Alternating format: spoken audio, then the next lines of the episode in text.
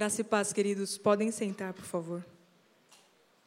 Abram vossas Bíblias em João, capítulo 7, verso 25 a 44. Então alguns habitantes de Jerusalém começaram a perguntar: Não é este o homem que estão procurando matar? Aqui está ele falando publicamente e não lhe dizem uma palavra. Será que as autoridades chegaram à conclusão de que ele é realmente o Cristo? Mas nós sabemos de onde é este homem. Quando o Cristo vier, ninguém saberá de onde ele é. Enquanto ensinava no pátio do templo, Jesus exclamou: Sim, vocês me conhecem e sabem de onde sou. Eu não estou aqui por mim mesmo, mas aquele que me enviou é verdadeiro. Vocês não o conhecem, mas eu o conheço porque venho da parte dele e ele me enviou. Então tentaram prendê-lo, mas ninguém lhe pôs as mãos, porque a sua hora ainda não havia chegado. Assim mesmo, muitos no meio da multidão creram nele e diziam: Quando Cristo vier, fará sinais milagrosos maiores do que este homem fez? Os fariseus ouviram a multidão falando essas coisas a respeito dele. Então os chefes dos sacerdotes e os fariseus enviaram guardas do templo para o prenderem. Disse-lhe Jesus: Estou com vocês apenas por pouco tempo e logo irei para aquele que me enviou. Vocês procurarão por mim, mas vocês não me encontrarão. Vocês não podem ir ao lugar onde eu estarei. Os judeus disseram uns aos outros: Aonde pretende ir este homem que não possamos encontrar? Para onde vive o nosso povo espalhado entre os gregos a fim de ensiná-lo? O que ele quis dizer quando falou: Vocês procurarão por mim, mas não me encontrarão, e vocês não podem ir ao lugar onde eu estarei? No último e mais importante dia da festa, Jesus levantou-se e disse em alta voz: Se alguém tem sede, venha a mim e beba. Quem crer em mim, como diz a Escritura, do seu interior fluirão rios de água viva. Ele estava se referindo ao Espírito, que mais tarde receberiam os que nele crescem. Até então, o Espírito ainda não tinha sido dado, pois Jesus não fora glorificado. Ouvindo as suas palavras, alguns no meio do povo disseram: Certamente este homem é o profeta. Outros disseram: Ele é o Cristo. Ainda outros perguntaram: Como pode o Cristo vir da Galiléia? A Escritura não diz que o Cristo virá da descendência de Davi, da cidade de Belém, onde viveu Davi? Assim o povo ficou dividido por causa de Jesus. Alguns queriam prendê-lo, mas ninguém lhe pôs as mãos. Esta é a palavra do Senhor. Vamos orar. Pai, nos ajuda a entender esse texto que é tão importante da tua palavra. Só para o teu espírito. E que as nossas sedes elas sejam saciadas pela água que só o Senhor Jesus pode oferecer e que a tua palavra fale conosco de maneira profunda. Nós oramos assim em nome do Senhor Jesus. Amém. Nós estamos no segundo episódio da nossa microsérie sobre o Espírito Santo. No domingo passado nós começamos essa série, o pastor Vander, ele estava aqui na semana passada, abriu a série falando sobre o Espírito Santo como o vento. E foi muito precioso tudo aquilo que ele nos trouxe expondo o texto de João, no capítulo 3. Hoje eu queria olhar com você para essa passagem de João, capítulo 7, pensando no Espírito como a água. O, cap... o versículo 37, que é o texto central dessa passagem, diz assim: No último e mais importante dia da festa, Jesus levantou-se e disse em alta voz: Se alguém tem sede, Venha a mim e beba. E aí, logo em seguida, o João ele explica isso para nós. O comentário joanino, no versículo 39, ele diz assim: ele estava se referindo ao Espírito. Essa água que o Senhor Jesus Cristo tem para dar para quem tem sede é o Espírito de Deus. Agora, a gente só vai entender tudo isso que o Senhor Jesus Cristo falou se a gente entender o que está acontecendo aqui. E se você voltar no início do capítulo, você vai descobrir que o Senhor Jesus Cristo, ele está numa festa muito particular da cultura judaica antiga, que era a festa dos tabernáculos, que era uma festa que ah, celebrava e comemorava a provisão de Deus durante todo o período em que a nação passou ali errante no deserto, durante 40 anos no deserto, depois que eles saíram do Egito. Então, por causa da provisão de Deus, por causa da graça de Deus, porque Deus ele tinha sido bom com todo esse povo ao longo de 40 anos, foi instituído então, a, foi instituída a festa dos tabernáculos. E essa festa, nos dias do Senhor Jesus Cristo, reunia gente de toda a nação. Ela acontecia, no nosso calendário, acontecia ali naquele mês que nós chamamos de outubro, é, é o fim do verão, o início do outono, e ali naquela festa, então, os judeus se reuniam, especialmente em Jerusalém, e ali então eles celebravam a festa das cabanas.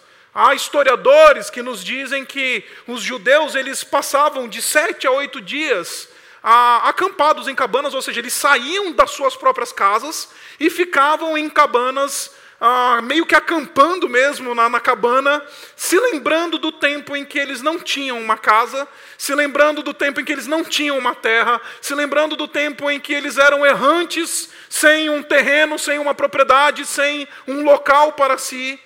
E então eles ficavam ali ah, celebrando a chamada festa das cabanas. E o interessante é que o Senhor Jesus Cristo, ao estar ali, ele se encontra com um monte de gente que tem um monte de opinião sobre Jesus o que é muito comum. Hoje todo mundo tem uma opinião sobre Jesus. Hoje todo mundo tem um, um, um conceito que lhe orienta acerca de Jesus. É interessante que você vai ver aqui no, no, no, versículo, a partir do versículo 30, você vai ver uns indivíduos que são aqueles que são os opositores de Jesus. O versículo 30 e 31 ele diz assim: olha só. Então tentaram prendê-lo, mas ninguém lhe pôs as mãos, porque a sua hora ainda não havia chegado. Versículo 31 diz assim: Assim mesmo, muitos dentre a multidão creram nele e diziam. Então você tem aqueles que lhes opõem, que se opõem a Jesus, mas você tem também aqueles que creem em Jesus. Você tem aqueles que querem prender Jesus, que não querem saber de Jesus, que acham que Jesus ele é inimigo, mas você, ao mesmo tempo que você tem aqueles opositores de Jesus, você tem aqueles que creem em Jesus. É muito interessante isso. Mas esse texto não diz para a gente que só tem aquele que está no 8 e o 80, o que crê e o que descrê, o que, o que ama Jesus e o que odeia Jesus. O texto ele fala para nós que tem um monte de tipo de gente que tem um monte de opinião sobre Jesus. Olha comigo, no versículo 12, o, o texto diz para nós assim, ó, versículo 12 desse mesmo capítulo diz assim: Entre a multidão havia muitos boatos a respeito dele. E aí, olha só o que, que eles dizem. Alguns diziam: É um bom homem. Já viu aquele tipo de gente que fala que Jesus é gente boa? Ah, esse cara é um cara gente boa. Esse Jesus aí que vocês ensinam, que vocês falam, ele é um cara legal. A gente conhece esse tipo de gente? Pois é, essa turma aqui, que também está lá no meio daquela festa, está lá no meio daquela multidão que está celebrando lá a festa das cabanas, Jesus chega, tem um cara que odeia ele, tem um cara que crê nele, mas também tem aquele que olha para ele e fala assim: ah, esse cara é um cara legal, esse cara aí é gente boa, é um bom homem. Se você vive no ambiente universitário, eu diria que 80% das pessoas lá dentro vão dizer assim: Jesus é um cara legal. Mas admiti-lo como Senhor e como Rei, como Deus, ah, nunca vão admitir. Confessar como Senhor, como Rei, como Deus, eles não vão. Mas ele é um cara legal. Ele é uma pessoa joia. Jesus era um, um homem que fez o bem para as pessoas. Eu lembro que algum tempo atrás eu fui convidado para fazer parte de um grupo de pesquisa que, na verdade, eu fui como convidado ali na Fefeleste, na USP. E aí cheguei lá na Fefeleste para conversar com aqueles doutores da área da filosofia, das letras, das humanidades ali na USP, e eles tinham um encontro lá, que eles chamavam lá de um encontro um tanto ecumênico, um negócio lá meio, meio esquisito, que eles acabaram me convidando. E aí eu fui, cheguei lá para conversar com aqueles doutores, com aqueles professores da Fefeleste, com aqueles homens eruditos. Nenhum deles, nenhum deles chegou com uma postura crítica acerca de Jesus. Todos eles falaram: olha, esse Jesus que você fala aí, esse Jesus aí é gente boa. Esse Jesus é um cara legal. Mas isso não é suficiente. Isso é verdadeiro. Jesus de fato é um bom homem, mas isso é incompleto.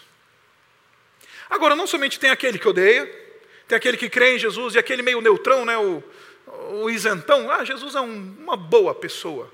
Você tem aquele indivíduo que ele é curioso sobre Jesus. Abre aí comigo. Olha só o, o que, que você vê aí na, na, na no, versículo 25 e 27, tá? Versículo 25 ele diz assim, ó: ah, "Então alguns habitantes de Jerusalém começaram a perguntar: Não é este um homem que estão procurando matar?" Versículo 26, aqui está ele falando publicamente, não lhe dizem uma palavra. Será que as autoridades chegaram à conclusão de que ele é realmente o Cristo? É esse pessoal que também em dúvida sobre quem é Jesus. Será mesmo que esse cara é o Cristo? Será mesmo que ele é, é isso mesmo que estão dizendo que ele é? Será que ele é assim? E acredite, tem bastante gente assim também. Aquele curiosão. Outro dia, conversando com uma senhora na porta da igreja, que não foi aqui, fica tranquilo, ela, ela chegou para mim e falou assim: Pastor, é, eu já vim aqui na igreja evangélica, já fui no candomblé, já fui na mesa do espiritismo, na mesa branca do espiritismo, já fiz isso, já fiz aquilo e tal, e estou aí em busca, estou aí à procura, quero saber o que, que é, quero. Como é que é? Conhece gente assim também? Não é à toa que o sábio Salomão disse que não há nada de novo debaixo do sol. Não é? Aquilo que foi se tornará a ser. Não há nada de novo debaixo do sol. No meio da multidão, tem um monte de gente com um monte de opinião sobre Jesus. Um monte de gente com um monte de perspectiva sobre Jesus. Agora, por último, tem aquela turma que eu tenho certeza que você conhece, que é aquela turma que acha que Jesus ele é um bom mestre. Ele é aquele indivíduo, sabe aquele indivíduo, um, um mestre moral. Tem autores evangélicos que apresentam Jesus somente como um mestre moral, mas não apresentam ele como quem ele é, Deus encarnado. Abra aí comigo, olha só o que, que diz o versículo 12. Desculpa, não o versículo 12, fica o versículo 15. Olha só o que eles dizem, ficam admirados com Jesus. Versículo 15. Os judeus ficaram admirados e perguntaram: como é que foi que este homem adquiriu tanta instrução sem ser instruído? É um bom mestre, é um homem de conhecimento, é um homem que tem alguma coisa para ensinar, uma mensagem bonita.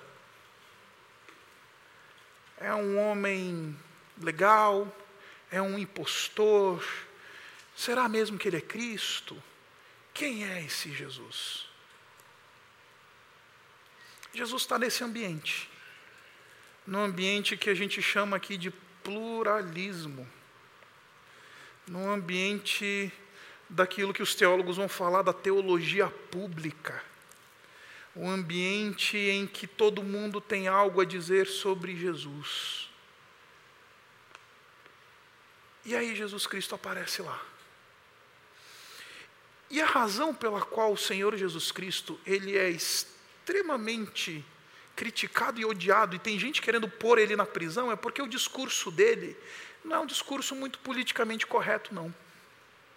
O discurso dele é, não é, é um discurso incisivo, é um discurso que machuca. Olha comigo no versículo 28, ele diz assim: Enquanto estava e ensinava no pátio no templo, Jesus exclamou: Sim, vocês me conhecem e sabem de onde sou. Eu não estou aqui por mim mesmo, mas por aquele que me enviou, é por aquele que me enviou. E, e, desculpa, mas aquele que me enviou é verdadeiro. Vocês não o conhecem, mas eu o conheço porque venho da parte dele e ele me enviou. Note que quem está ouvindo isso de Jesus são os PHDs em teologia. É a turma que conhece teologia de maneira profunda. Professor de seminário, a minha categoria.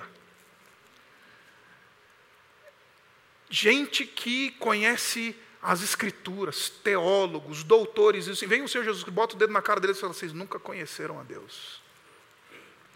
Vocês não sabem quem é Deus.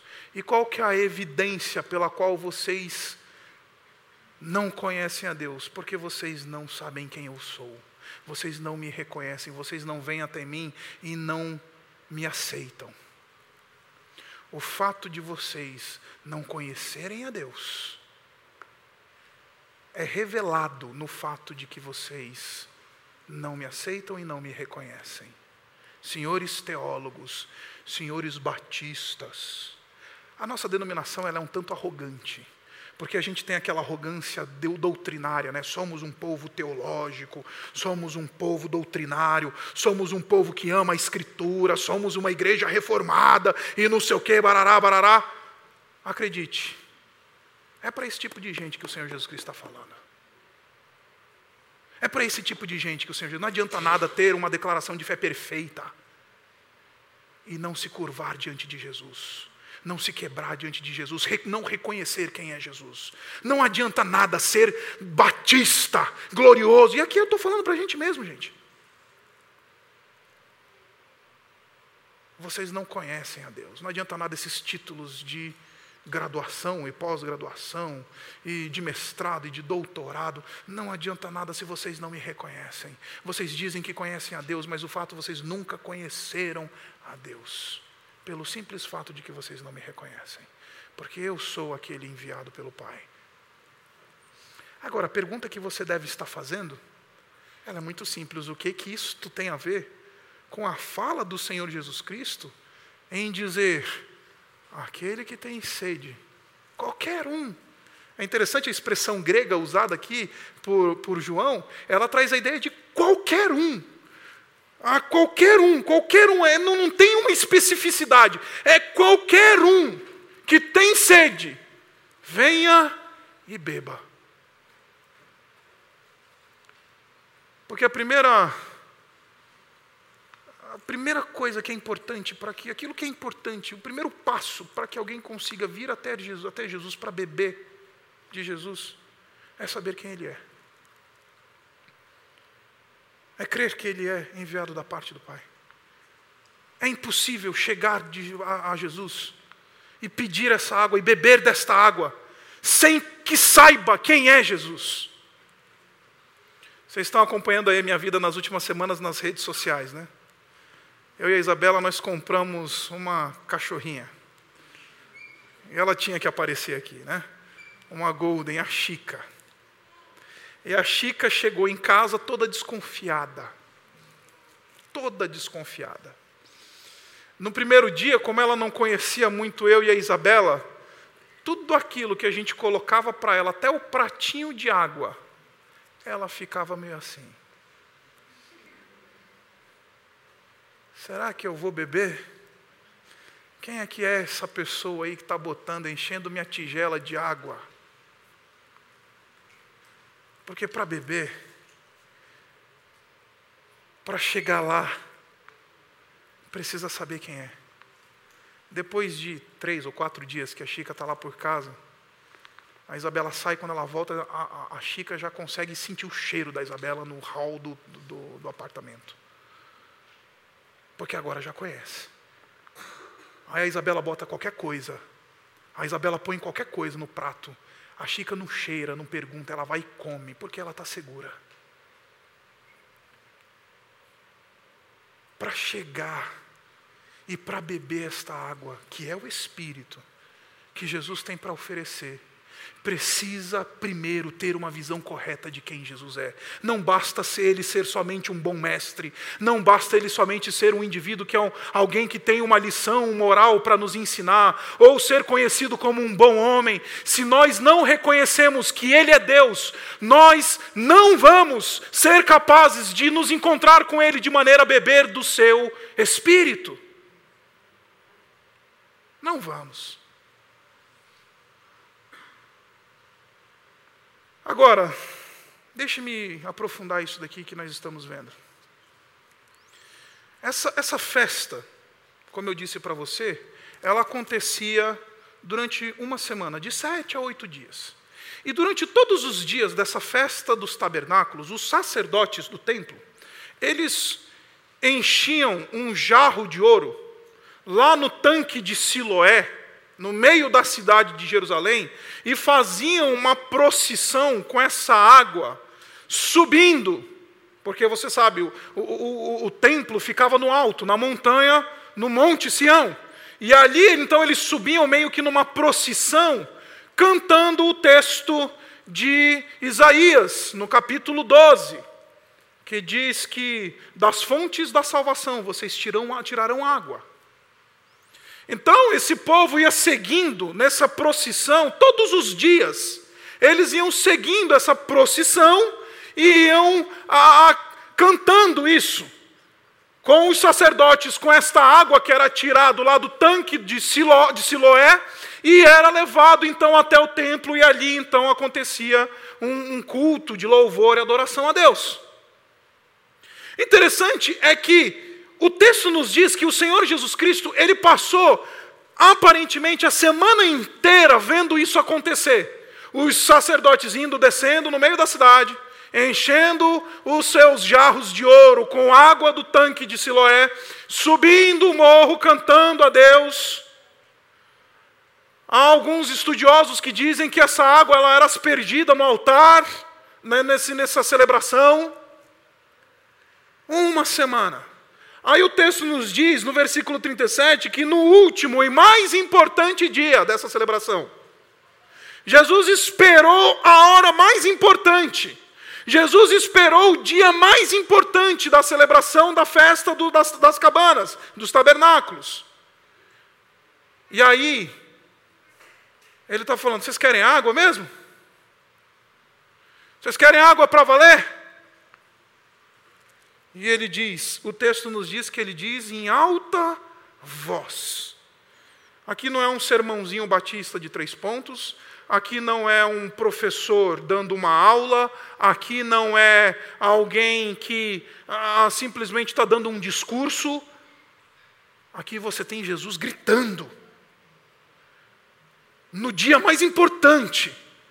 Esse povo que está fazendo, está pegando a água lá e subindo para o templo, pegando a água e subindo para o templo. Vem Jesus e diz, versículo 37, se alguém tem sede, se alguém tem sede, venha a mim e beba.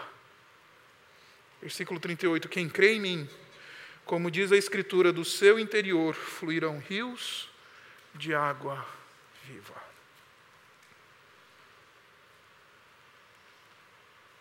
Quem tem sede, beba. Três pontos que eu preciso responder para você. Primeiro e mais simples, anote. Este é um convite cujo critério ou condição para que beba é simplesmente ter sede. O texto diz: qualquer um que tiver sede, venha e beba. Isso aponta para aquilo que a gente chama de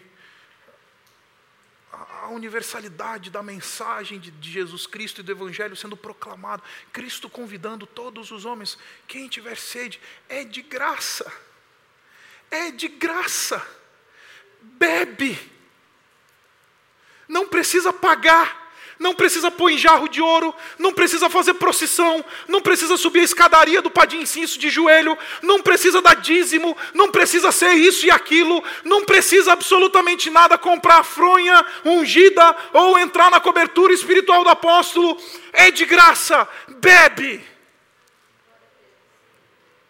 Bebe. Graça. Agora, uma coisa que o Senhor Jesus Cristo faz como o grande mestre que ele é, ele identifica todos, a todos. Porque acredite, eu e você, nós temos sede. Eu e você, nós somos sedentos. Eu e você, nós temos sedes da alma. A gente nunca está satisfeito, né? A nossa alma é meio que um, às vezes, um, um saco sem fundo nunca nunca está saciado. Nunca a gente tem aquele senso de que está uh, bateu. É, sempre tem aquela sede humana, adâmica, de, de, de, de, buscar, de correr atrás, de resolver, de fazer, de ser. A carreira profissional, a minha vida no emprego, eu vendo a minha alma por causa dessa sede, eu vendo a minha alma por causa do dinheiro, das minhas conquistas, sede do ser. A minha profissão, Eu não sei se eu já contei isso daqui para você, mas teve um dia que uma senhora chegou para mim e falou assim, que era mãe de um dos jovens, de uma igreja que eu pastoreava jovens, virou para mim e falou assim, pastor, é, o meu filho ele não vai vir mais para a igreja porque ele está numa fase que ele está estudando muito, porque ele vai passar no vestibular, se Deus quiser, não fez assim, se Deus quiser, vai passar no vestibular na USP, ele vai ser um engenheiro, então ele está estudando muito para prestar a prova da Poli, ele está fazendo alemão, para falar alemão, ele está fazendo isso, aquilo, aquilo outro. Eu virei para aquela senhora e falei assim: legal, beleza. Saiba que você está treinando o seu filho para ser um excelente engenheiro no inferno. Ele vai falar alemão com os demônios. Ele vai ser muito bem sucedido no inferno. Porque a sede da carreira impede, a sede do ser impede de chegar até Deus, de fazer parte da comunidade de Cristo. Sede, sede de ser, sede de ter, sede de sexo, sede de todas essas coisas que nos são. Agora, note que quanto mais a gente consome essas coisas, menos elas nos satisfazem. Outro dia, conversando com um rapaz que deixou, pela graça de Deus, a adicção de dependência química. Ele falou, pastor, uma coisa assim que ele disse para mim que me marcou. Ele falou, pastor, o que é mais louco nessa dependência química é que quanto você mais tem, mais você quer. Nunca você se sacia. Nunca você diz assim, chegou, deu a conta, estou satisfeito, me satisfez. Todos esses homens e mulheres, filhos de Adão, eles são assim. Todo filho de Adão tem uma sede. Todo filho de Adão, ele tem um vazio da alma. E isso só é preenchido pelo Espírito de Deus. A gente tenta matar essas sedes, como eu disse, com tudo aquilo que está à nossa disposição com dinheiro, com carreira, com sucesso, com fama, com likes no Facebook. Eu tenho pena dessa geração hoje, que mata a sede da alma com like no Facebook. Que de tudo é o que é mais vazio, né? Dinheiro você constrói um patrimônio, você deixa para alguém. Carreira você faz alguma coisa relevante.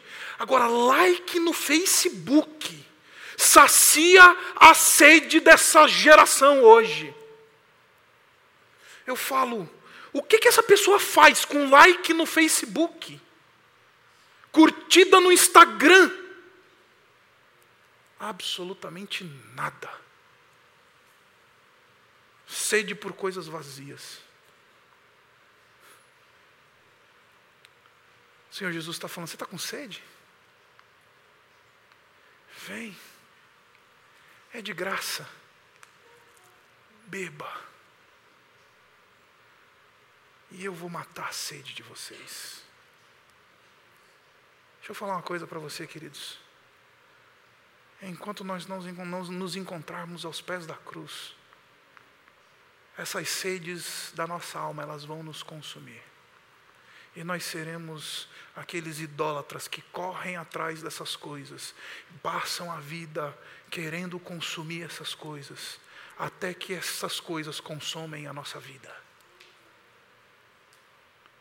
E essas sedes, elas só vão ser saciadas no dia que a gente se curva diante da cruz e fala: Senhor Jesus, eu reconheço quem tu és e me dá essa água, porque eu tenho sede.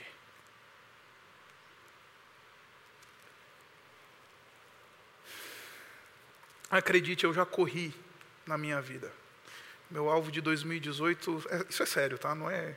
Meu alvo de 2018, terminando essa minha dissertação que eu preciso entregar, eu vou voltar às minhas atividades físicas, até minha esposa não me deixa dormir por causa do meu peso, mas eu já corri na minha vida. E, e a, minha, a minha experiência de corrida mais bem sucedida foi ter corrido uma meia maratona. Acredite, já corri uma meia maratona, 21 quilômetros. E, e, e, corri a meia maratona aqui de São Paulo. E por uma, alguma razão, eu não lembro agora, isso faz pelo menos uns oito anos, eu, eu, eu, eu lembro que eu corri os 21 quilômetros, E, e a primeira coisa que o, o, o pessoal lá da, do apoio das corridas que fazem, fala assim: ó, terminou a corrida, a primeira coisa que você precisa fazer é se hidratar. Só que eu estava apressado por algum compromisso de família e saí. Quer saber de uma coisa? Tomei uma ducha, entrei no carro e vamos embora. Tinha que voltar para cá, para o ABC, porque eu tinha que encontrar minha família. No meio do caminho, a vista começou a escurecer. E eu com, no volante, eu, eita, o que está acontecendo comigo? E de repente começou a me dar uma sede. E eu olhava, estava um dia de sol em São Paulo, sabe como é aquele dia de sol, calorão? E eu olhava para o lado e falava, cadê? Eu não, não tenho nada aqui, eu estou precisando beber água, estou precisando beber água, aquele calorão dando, aquele negócio, aquela suadeira. Tive que parar e encostar. Achei um boteco assim no meio da rua, parei o carro, desci. Eu comprei quatro garrafas de água mineral. Eu acho que eu nunca tomei uma água com tanto prazer na minha vida. Depois de correr uma meia maratona e não hidratar. E eu tomei aquela água. E bebi água.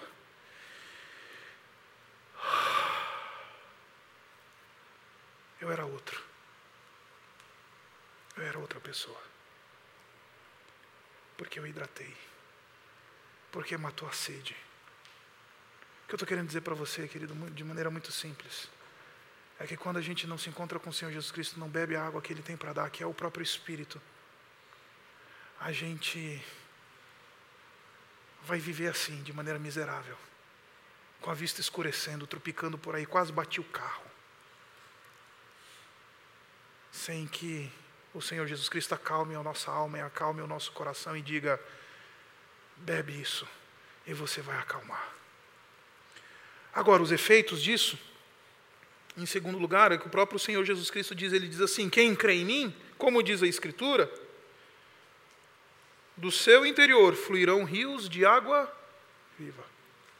E a maioria dos eruditos e dos teólogos que comentam esse texto, eles dizem que o Senhor Jesus Cristo, ele está provavelmente remontando o cenário de Êxodo no capítulo 17, quando lá no Monte Horebe, Moisés feriu ah, com a sua vara a pedra e a pedra deu água. Ele está dizendo: aquele que crê em mim, vai ser como essa pedra, que vai dar água. E, e eu não tenho tempo aqui para voltar lá em Êxodo no capítulo 17, mas eu imagino que você conhece a história. O povo estava sedento, ali no deserto de Refidim. E então o povo estava sedento por água. Deus chegou para Moisés e falou: Moisés, vai na frente do povo, chama umas autoridades contigo, pega a vara que você feriu o Nilo e fere a pedra bate na pedra e a pedra vai dar água. Moisés vai lá, machuca a pedra, fere a pedra. Interessante que a expressão hebraica traz essa ideia de fez uma ferida na pedra. E a pedra deu água. E aquele povo sedento que estava ali no deserto bebeu água. Por que, que os comentaristas dizem que é esse cenário que está sendo remontado por Jesus. Porque lembre-se, nós estamos no meio da festa dos tabernáculos. Jesus, ele, ele é, desculpa, os, os, judeus eles estão celebrando o tempo em que Deus cuidou desse povo no meio do deserto, não somente concedendo maná, mas lhes dando água para beber no meio do deserto. E uma dessas maneiras foi por meio de Moisés ali ferindo a pedra em Êxodo capítulo 17. Isso está no imaginário da sua audiência. Isso está no imaginário de quem está ouvindo isso de Jesus. Olha, se vocês querem mesmo, se vocês crerem em mim, se vocês beberem essa água, de vocês vai fluir um rio. E vocês serão instrumentos de saciamento para outros.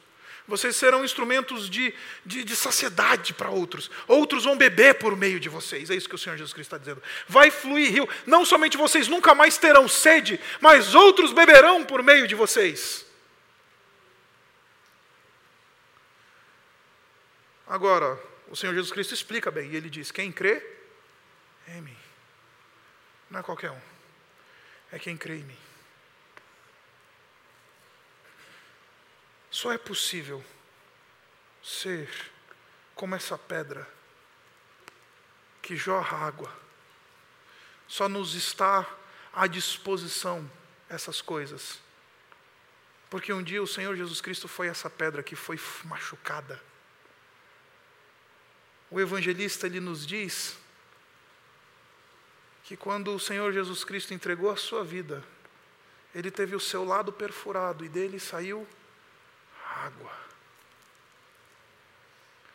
Porque Jesus Cristo, essa pedra que foi ferida, e dele sai água.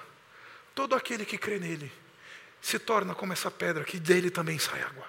Que dele também mata a sede, que dele também outros chegam e falam: me dá esse negócio aí, que eu quero beber. Porque esse Jesus é essa pedra que foi ferida. Aqueles que creem em Jesus, eles serão como este rio. Agora deixe-me entrar no meu ponto final. João explica isso para nós e diz assim, versículo 39, ele estava se referindo ao Espírito, que mais tarde receberiam os que nele crescem. No domingo passado a gente ouviu que o Espírito ele sopra onde quer. Não sabemos de onde vem nem para onde vai. No entanto, nós ouvimos a sua voz. Hoje eu queria apresentar o Espírito de Deus como água, como aquele que não somente habita a gente, mata a nossa sede, mas faz da gente instrumento de graça e de bênção. É impossível falar que crê em Jesus, que cremos em Jesus, se através da nossa vida outros não estão sendo abençoados e saciados. A nossa fé talvez precisa ser revista. Se nós não estamos nos permitindo ser feridos como o Senhor Jesus Cristo foi, para que água pudesse fluir, tem alguma coisa errada. Porque o Espírito Santo, como água, ele não é somente aquele Espírito que mata a nossa sede, que, que, Cristo nos concede, matando a nossa sede, matando a sede da nossa alma, nos levando a uma nova realidade de hidratação espiritual. Mas esse Espírito nos faz indivíduos úteis, porque o texto está dizendo que rios vão fluir de dentro desse indivíduo literalmente da barriga desse indivíduo.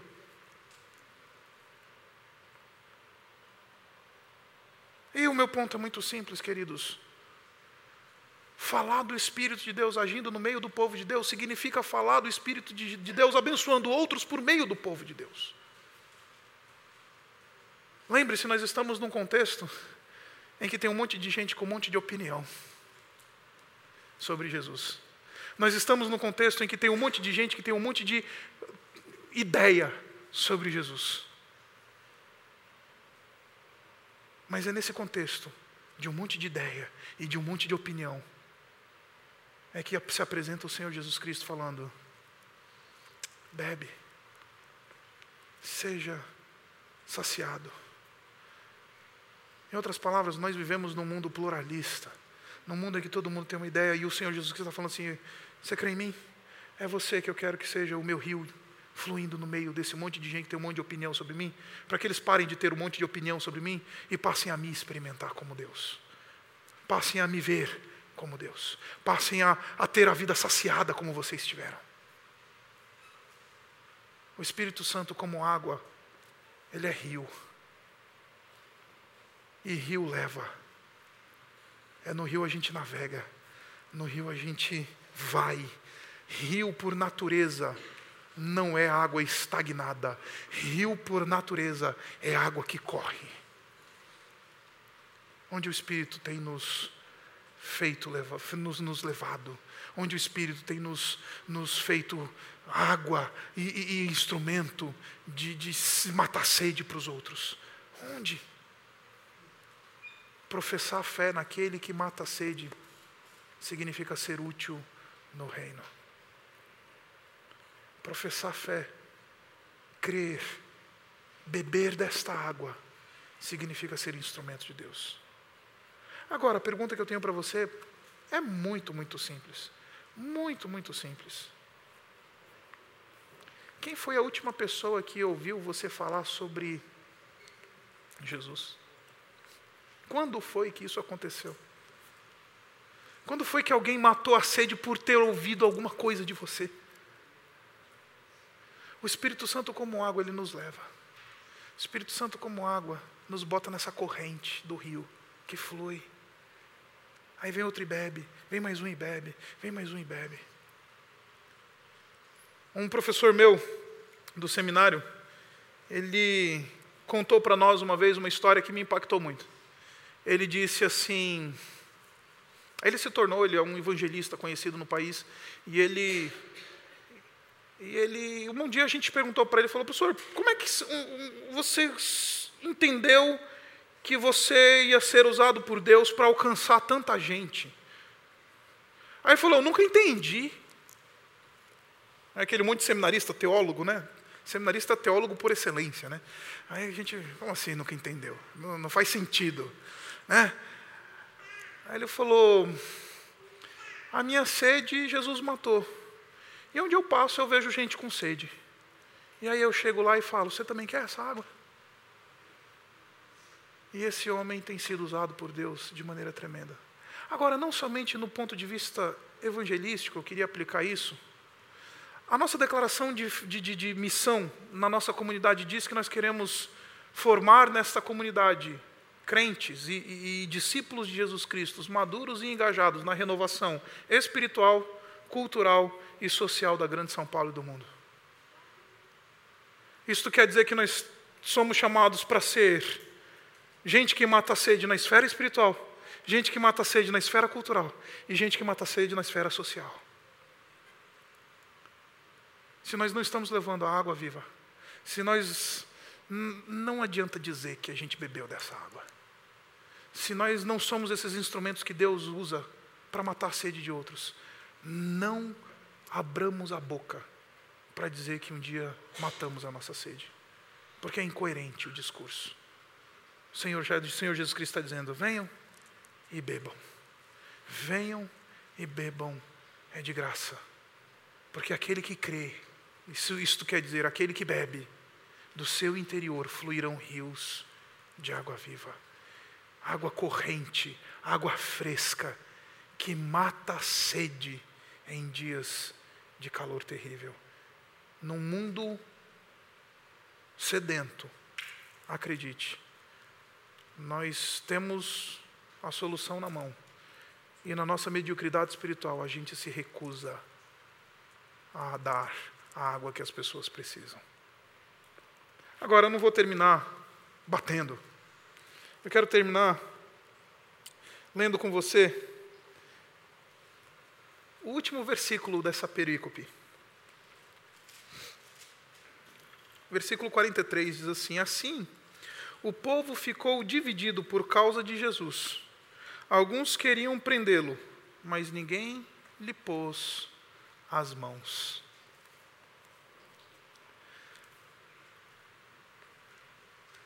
Quem bebe dessa água é como Jesus. É impossível conter. É impossível parar. Tem uma poetisa romena que diz que criança é como água, né? Ocupa todos os espaços. Me parece que essa poetisa romena ela devia ter falado isso dos crentes. Crente que bebeu a água viva é assim, é como água. Ocupa todos os espaços podem até querer prender, podem até querer parar, podem até querer dizer, não vai até aqui, mas água anda, água corre, ninguém lhe pôs as mãos. Quem bebe da água, não somente dele flui, mas ele não para. Quem recebeu o Espírito, quem creu e recebeu esse Espírito, não somente é instrumento de bênção para outros, mas também não para, segue em frente, não desiste, ninguém consegue conter, porque, de novo, é rio, um rio a gente não para ele. Rio é impossível parar, falar, rio para, não dá, porque a corrente vence, a força da água vence. Então eu vim aqui dizer para você que a minha oração pela nossa comunidade é que a Igreja Batista Urbana seja essa comunidade de indivíduos que beberam a água do Espírito, creram, são habitados pelo Espírito E porque creram são instrumentos de bênção. Mas não somente são instrumentos de bênção, são aqueles indivíduos que não param. Porque do mesmo jeito que ninguém pôs as mãos em Jesus, ninguém, ninguém para aquele que de fato tem a sua, a, a sua sede saciada. Daquele de quem sai rio, que sai vida, que sai cura, que sai transformação. Esse indivíduo não é à toa que o Senhor Jesus Cristo descreveu a sua igreja como as portas do inferno não prevalecerão, não prevalecerão contra ela. As portas do inferno não prevalecem contra a igreja do Senhor Jesus, porque ela não para. Porque essa é a comunidade da água viva, essa comunidade do rio que não, não, não tem dique que segure. É a comunidade do Senhor Jesus Cristo, é a comunidade do Espírito de Deus. Abaixe sua cabeça.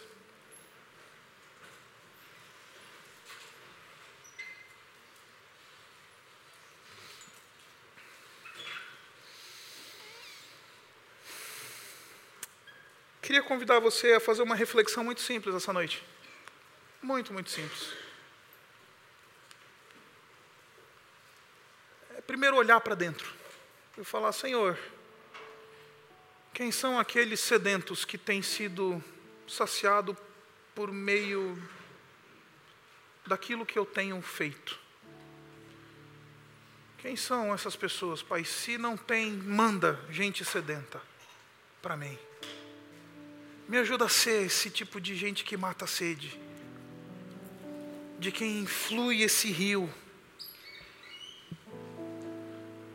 Que o meu cristianismo não seja só um cristianismo de palavras, mas que seja um cristianismo de fato em que, quando me virem, olhem para um rio que flui de mim, o rio do teu espírito. E Senhor, não permita que eu pare. Não permita que eu, eu, eu, flerte com a ideia de que é possível que isso seja parado na vida do crente. Como ninguém conseguiu parar Jesus, ninguém conseguiu prender e retê-lo. Faz de mim alguém assim, incansável na tua obra, incansável naquilo que tenho a fazer. Incansável, imparável.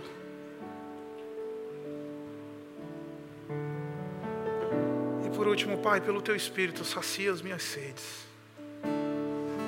Porque é muito fácil se perder nesse mundo de oferta de outras bebidas que não é a água do Teu Espírito. E assim, Pai, me ajuda a experimentar o teu espírito como ele é, como a água viva. Obrigado, Pai, por essa noite. Obrigado pela tua palavra. Obrigado porque é tão precioso ver que o Senhor nos chama não para inércia, mas para sermos usados por Ti. E isso é privilégio, Pai. Isso é uma bênção profunda. E Pai, nós queremos ser esse povo da água viva, que encontrou água verdadeira que mata a sede no teu espírito. E por isso, Pai, sacia outros, mata a sede de outros, é instrumento na tua mão para levar o teu evangelho, para proclamar o Senhor Jesus Cristo, mais do que mero mestre ou bom homem, mas como Deus encarnado que mata as nossas sedes. E que, como Jesus, ó Pai, a gente vá sempre em frente. Que esse rio que transborda, que flui de dentro de nós por meio do poder do Teu Espírito, ele faça de nós, ó Pai, gente que anda em frente, que segue adiante, que não é retido por nenhuma força qualquer. E que assim, Pai, o testemunho do Espírito como água seja real na nossa vida. A experiência do Espírito como água seja mais do que uma doutrina afirmada, mas uma realidade de vida experimentada. E que pela tua graça, e que pelo teu poder, nós sejamos conduzidos assim, para a glória do teu nome Nós oramos assim em nome de Jesus. Amém.